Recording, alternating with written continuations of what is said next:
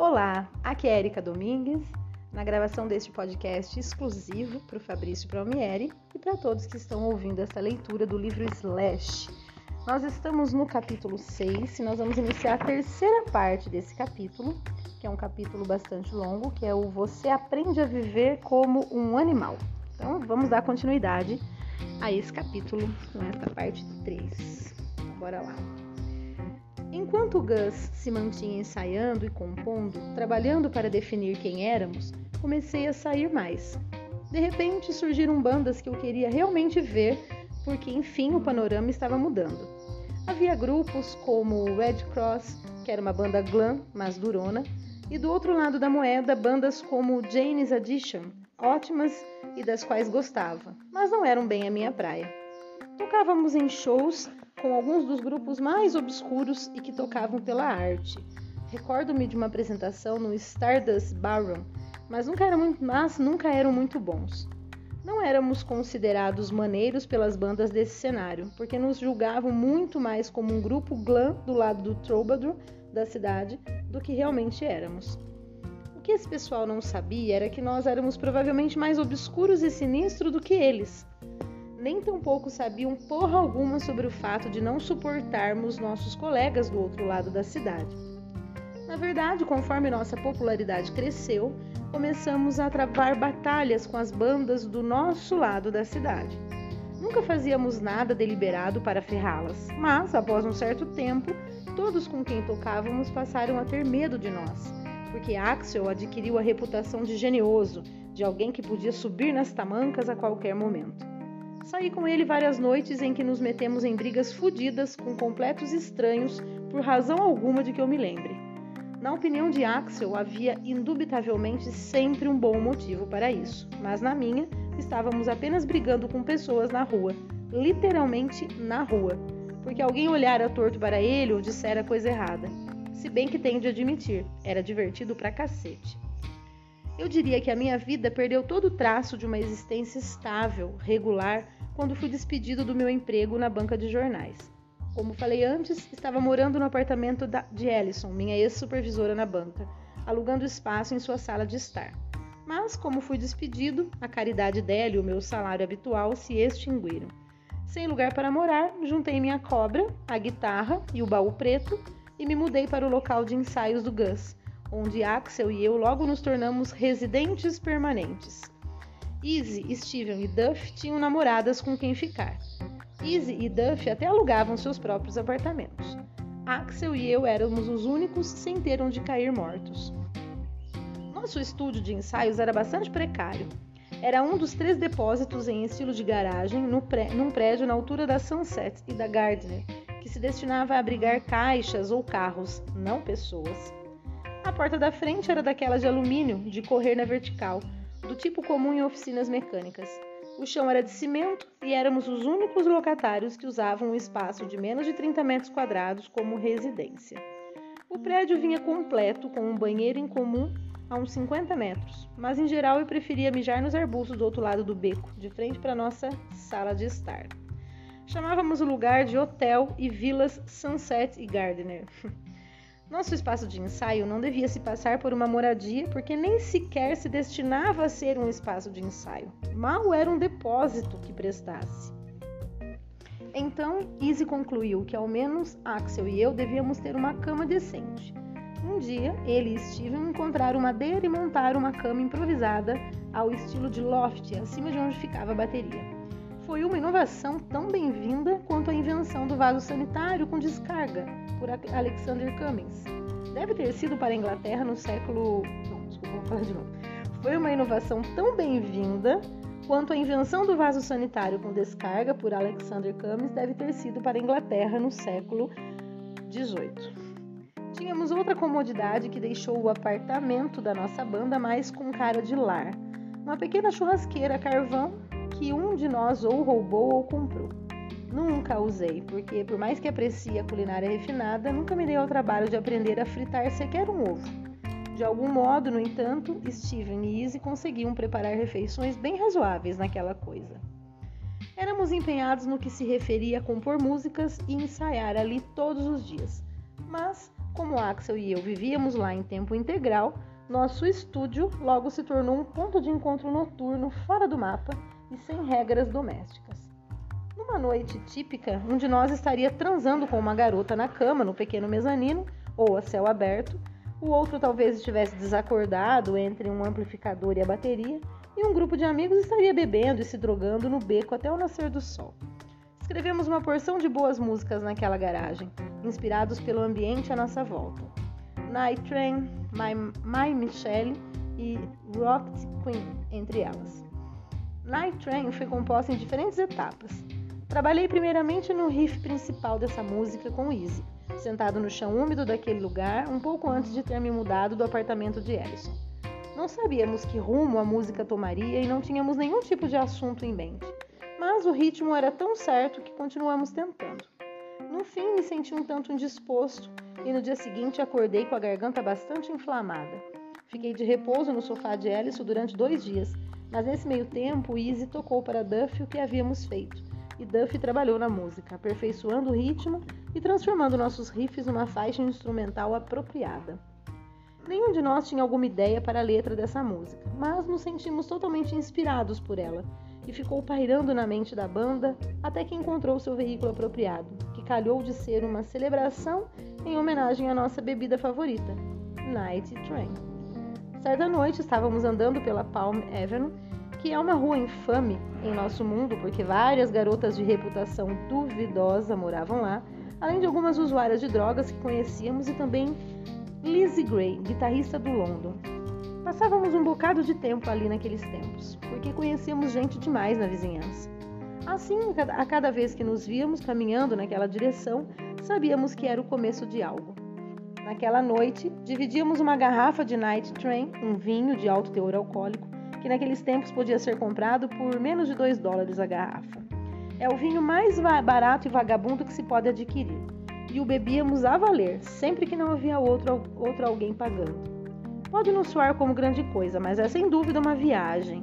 A menos que já o tenha experimentado, você provavelmente não entenderá por que nos vimos improvisando uma letra de música em sua homenagem enquanto perambulávamos pela Palm Avenue. Não lembro quem começou, mas alguém inventou o coro. I Am the Night Train. Todos nos juntamos e continuamos cantando, enquanto Axel improvisava todos os versos no meio. Bottoms Up, Found Cup, Love That Stuff um, e I Am Ready to Crash and Burn. Ela chegou até nós num daqueles momentos incríveis, exatamente como o Paradise City. Night Train foi uma espécie de hino que criamos no ato, nem ao menos sabendo quanto a canção realmente nos representava como éramos naquele momento no tempo. Na mesma linha de Paradise, há um quê de inocência nessa música. É quase uma canção de ninar, uma melodia agradável cantada por crianças num parquinho. Crianças sinistras, cujo parquinho é um beco obscuro. Essa canção motivou todos nós. Não sei se a retomamos mais tarde naquela noite de volta ao estúdio de garagem ou na manhã seguinte, mas em um dia ficou pronta. Axel organizou a letra, nós ajustamos todas as partes e isso foi tudo. Nós a testamos na nossa apresentação seguinte num clube e a canção deu bom resultado, bom mesmo. Ela possui um ritmo em seus versos que desde o início sempre me deixou eufórico. Na primeira vez que a tocamos, comecei a saltar sem parar, foi inevitável. Quando estávamos com o nosso palco imenso, bem mais tarde, eu corria pela extensão dele, saltava por cima dos amplificadores e ficava mil a cada vez que a apresentávamos. Não sei a razão, mas nenhuma outra canção que já executamos ao vivo fez com que eu me movesse desse jeito. Houve mais um clássico que compusemos lá na garagem, My Michelle. A música se originou lá, acho que no decorrer de algumas tardes. Creio que Easy e eu elaboramos a estrutura básica e então, como de costume, como de costume, Duff contribuiu com o que exatamente a canção precisava para evoluir. De qualquer modo, não escrevi a letra, mas sei com certeza sobre o que ela fala. A inspiração da canção é Michelle Young, que era minha amiga na minha primeira, que era amiga da minha primeira namorada, Melissa. Conheci as, as duas durante todo o ginásio, muito antes de o Gus sequer ter sido uma ideia, quanto mais uma realidade. A questão é, graças a amigos meus como Mark Mansfield e Ron Schneider, que ainda eram próximas a mim, próximos a mim e faziam parte do cenário musical até certo ponto. Na ocasião, muitos dos meus velhos amigos se envolveram. Eu não entendi nada que eu li até agora. Vamos começar de novo. A questão é: graças a amigos meus como Mark Mansfield e Ron Schneider, que ainda eram próximos a mim e faziam parte do cenário musical até certo ponto na ocasião, muitos dos meus velhos amigos se envolveram no universo do Guns N' Roses, uma vez que ele teve seu andamento. Gente, eu entendi de novo. Qual que é a questão aqui, Jesus? A questão é, graças a amigos meus, que eram próximos a mim, foi parte na ocasião, muitos dos meus velhos, né, uma vez que ele teve seu. Tá. Os amigos fizeram parte, vamos dizer assim, envolvendo no universo do Gus, né? Ao longo do seu andamento. Deve ser isso. Por, por causa de nossos amigos em comum, restabeleci contatos com pessoas que não vira desde que deixara a escola e muitas delas foram sugadas pelo nosso mundo, para o seu bem e na maioria para o seu mal. Michelle foi uma delas. Mesmo quando éramos garotos, ela sempre foi meio maluca. Quando começou a frequentar nossos círculos, acabou se envolvendo com Axel e os dois tiveram um breve romance. Ele escreveu essa letra sobre a vida dela, a qual relata os fatos de sua criação abertamente. O pai estivera envolvido no ramo pornô e a mãe fora uma viciada em pílulas e drogas, que por fim acabara cometendo suicídio. Mas ver a minha antiga amiga de escola, com quem eu dividira cigarros no banheiro do ginásio, tornando-se tema de uma de nossas canções mais intensas, foi algo completamente diferente. Perguntei a respeito a Axel certo dia, porque não conseguia imaginar a Michelle que eu conhecia ficando feliz com o fato de sua história vir a público. Ei, Axel, disse-lhe no ensaio. Ei, Axel, disse-lhe no ensaio depois de termos repassado a canção. Não acha que Michelle vai ficar ofendida? por que ficaria? retrucou ele. É tudo verdade, cacete. Sim, é, mas não sei se, se será legal se você disser todas essas coisas. Não pode mudar um pouco a letra? Não, é a verdade. Mesmo que ela não goste, vou fazer isso de qualquer jeito. Esperei pelo pior. Embora não possuíssemos nada para que alguém nos processasse, imaginei que Michelle iria atrás de nós em busca de algum tipo de reparação. Ao menos eu achei que ela odiaria a canção e que ficaria mortificada com a exposição de sua história daquela maneira. Estava redondamente enganado. Desde o momento em que tocamos essa canção em acústico até aquele em que a gravamos para o nosso álbum, Michelle adorou a atenção que a música atraiu para ela. Na época foi a melhor coisa que, que já lhe acontecera. Mas, como muitos de nossos amigos que foram atraídos para o círculo sombrio do Guns N' Roses, ela entrou de uma maneira e saiu de outra. A maioria deles acabou indo parar na cadeia, na reabilitação ou em ambos, ou pior. Mas fico feliz em dizer que Michelle está entre aqueles que deram uma guinada em suas vidas antes que fosse tarde demais. Alguns de nossos amigos eventualmente mudaram-se para Minneapolis. Talvez isso tenha a ver com, talvez isso tenha algo a ver com o fato.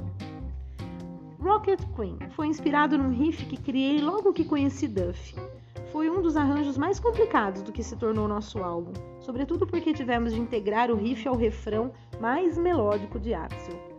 A música baseia-se em nossa amiga em comum, Barbie, que já aos 18 anos tinha uma reputação notória. Era viciada em drogas e uma rainha do submundo. Por fim, tornou-se uma cafetina, mas Axel teve uma paixão por ela na época. Ouvi dizer que Barbie conseguiu sobreviver depois de todos esses anos. Foi durante esse período, compondo e ensaiando no hotel e vilas Sunset Gardner, que comecei a notar algo diferente em Steven. Ele aparecia para os ensaios um tanto baqueado. Era como se estivesse bêbado, só que não bebia nada. Não pude identificar bem o que era porque ele continuava tocando normalmente, o que me deixou intrigado. Steven namorava uma menina que morava com uma colega de quarto na Gardner, perto do nosso espaço de ensaio. Comecei a ir até lá com ele todas as noites quando terminávamos de tocar e acabei descobrindo que o lugar era barra pesada. Foi como num daqueles momentos em que o tempo parece parar quando uma pessoa passa por uma porta. Tudo se move lentamente. Passei a conhecer melhor a namorada de Steven e a colega de quarto dela, uma garota tão maluca que me deixou com pena. Tenho de admitir também e achei tenho de, tenho de admitir, também a achei bonitinha e assim comecei a vê-la, e embora eu percebesse que ela estava envolvida em algo sério, não soube o que era. Eu ia até lá com Steven após o ensaio e nós quatro ouvíamos Goat's Head Soap dos Stones a noite inteira, enquanto eu os observava dormir e despertar a toda hora com aquele típico balanceio de cabeça. Por fim, compreendi que a heroína talvez fosse a causa do entorpecimento de todos. Em princípio, nenhum deles a usava na minha frente, e assim acabei descobrindo um pouco tarde. Mas, mesmo que tivessem feito isso, eu não teria tentado a droga, porque na ocasião a heroína não me atraía nem um pouco. Não sabia muito a respeito e o que vi não me fez querer tentar experimentar, experimentar a droga. Por que eu faria? A colega de quarto era um daqueles casos perdidos de Los Angeles. Tinha 18 ou 19 anos, uma menina rica que pegara o dinheiro da família e fizera tudo ao seu alcance para atirá-lo na cara deles. Nesse processo, ferrara a si mesma de verdade e então reclamava sem parar sobre como sua vida estava em frangalhos e que tudo era culpa de seus familiares. A solução era chorar e gemer até não aguentar mais, e depois drogar-se e buscar consolo na heroína, o que nem é preciso dizer interferiu em seus esforços limitados, ainda que planejados, para reparar a situação. O filme ficou completo com a cena de início de manhã em que a mãe chega sem avisar para confrontá-la, e é claro, eu cometi o erro de entrar no meio da horrível discussão de ambas. Não falei muito, mas a mãe ficou convencida de que eu era a causa do estado da filha dela. A verdade foi que eu era o único na cena que não estava usando heroína. A mãe saiu dali naquele dia me odiando e deixando a filha para trás, mas ela acabou ganhando. A garota logo desapareceu. Depois disso, a namorada de Steven também se mudou e nenhum de nós nunca mais viu nenhuma delas. Até o momento em que vi Steven e as meninas usando a droga, e chegaram bastante em que eu mesma a usei, tudo que eu sabia sobre heroína era o que vira nos filmes antidrogas na escola e na trama do filme Operação França, que era centrada nos esforços ferrenhos de Popeye Doyle para deter a importação de um imenso carregamento da droga por um cartel francês. Naquela época, não fazia ideia de que todos os meus heróis usavam heroína, mas eu logo descobriria. Ela foi entrando sorrateira na minha vida, como uma trepadeira avançando pelo rumo, pelo muro. Izzy e eu estávamos no estúdio de ensaio de Nick Beats em 1984, quando experimentei a heroína pela primeira vez com ele, inalando a fumaça que se desprendia da droga através de um canudinho enquanto a aquecíamos. Tudo que aquilo conseguiu foi me deixar zonzo e não muito tranquilo. Não tive sensações agradáveis de imediato e, portanto, perdi o interesse logo. Sentir-me nauseado não era o que eu chamava de diversão. Para a Isa estava ótimo. Consegui inalar aquilo e ficar completamente satisfeito desse jeito. Alguns meses depois, eu a injetei pela primeira vez e foi o, e foi o quanto bastou. Depois disso, nunca a usei de outra maneira senão injetando-a direto na corrente sanguínea. Eu era como qualquer outro usuário que busca satisfação imediata, queria que a ação fosse rápida. Nunca consegui ficar eufórico usando-a de nenhuma outra forma que não fosse com uma agulha. Se não consigo, prefiro não me dar ao trabalho. É um desperdício de drogas, de tempo e uma decisão consciente de fazer algo ineficaz. Tentei usar a droga de maneira, da maneira como era para ser, o método antigo e civilizado de perseguir o dragão de acordo com a tradição chinesa, mas não funcionou para mim. Os chineses eram calmos, tranquilos e controlados em relação à heroína, da mesma maneira que o eram em relação ao ópio. O método intravenoso foi desenvolvido bem mais tarde no Ocidente, assim que as pessoas começaram a usar a morfina para a recreação. As agulhas começaram a ser utilizadas visando-se o fator de, da gratificação instantânea, e é o que o povo das ruas busca. Nos Estados Unidos, nos tempos dos cowboys do Velho Oeste, as mulheres usavam mais do que os homens, todas com agulhas, na maioria prostitutas e criadas de salões. Uma noite pode mudar, uma noite pode mudar para sempre a sua vida, e essa foi a noite que mudou a minha. Pensei muito sobre isso e tenho certeza de que foi por causa de todo o jimbim que eu ingerira. Estávamos no apartamento de uma menina qualquer onde fui parar com Izzy. Ele estava sentado junto à pia do banheiro, sob uma luz muito fraca, difusa. Preparando meu braço e a seringa, ela me injetou a substância. E uma onda me envolveu, vindo de algum ponto bem no fundo do meu estômago. Senti uma onda violenta me percorrer e fui nocauteado. Perdi os sentidos e caí da cadeira, acordando esparramado no chão horas depois, à luz do dia. Levei um segundo para entender o que acontecera, Havia uma garrafa de Jim Beam ao meu lado que eu estivera bebendo e por um momento esqueci por completo que usara a heroína. Olhei pela porta, vendo Izzy e a garota adormecidos na cama, e foi quando me dei conta de que, de algum modo, eu me sentia diferente. Não tive certeza do que era, além, de fato, de que não se tratava de uma sensação familiar. Estava tudo bem, porém, porque eu me achava no melhor do meu humor. Estava tudo bem, porém, porque eu me achava no melhor do meu humor. Quando Izzy e a menina acordaram, conversamos e eu estava muito contente, muito feliz, inteiramente em paz com tudo. Izzy sentia-se da mesma maneira. O apartamento da garota, onde estávamos, ficava na Wilshire, perto do centro de Los Angeles, e nós a deixamos naquela manhã sem uma única preocupação no mundo. O futuro pareceu brilhante, embora não tivéssemos nada de concreto na época. Enquanto a manhã descia sobre a cidade, caminhamos por toda a distância até Melrose, na área central de Hollywood. E foi quando tive a ideia genial de que devíamos ir visitar uma menina que eu conhecia. Era uma gata bastante bonita, que frequentava o colégio Fairfax e tinha uma paixonite por mim. Embora eu não a conhecesse tão bem, sabia que a mãe, que a mãe saía para o trabalho todos os dias. Assim, fomos até o apartamento dela e ouvimos os Beatles a tarde inteira. Ela tinha uma cama grande, toda feminina, com um edredom macio, o sol adentrando agradavelmente até o quarto. O espaço todo era bastante arejado, com tudo branco, rosa e suave. Izzy e eu nos esbaldamos lá ouvindo música. Eu adorava Dear Prudence, Revolution e Dear Prudence. Não, eu adorava Dear Prudence. Revolution e Dear Prudence pareceram ser tudo o que importava na face da Terra. Narragansett Woods era ótima também. Ficamos lá curtindo a maior parte do dia e então saímos.